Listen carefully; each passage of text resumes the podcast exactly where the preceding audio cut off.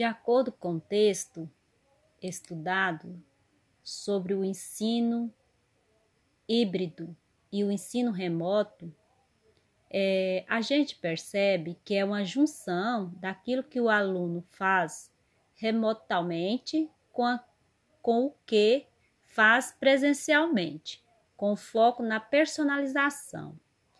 É, requer que se tente lidar com alguns desafios, é, com as novas tecnologias, do professor, do estudante, da gestão, do espaço cultural da, escolar, envolvimento da família no contexto escolar e da avaliação que considere o digital. Ela traz também um modelo de ensino híbrido, como modelo virtual enriquecido, a sala de aula investida e o modelo flex, que forma professores para essas mudanças essencial.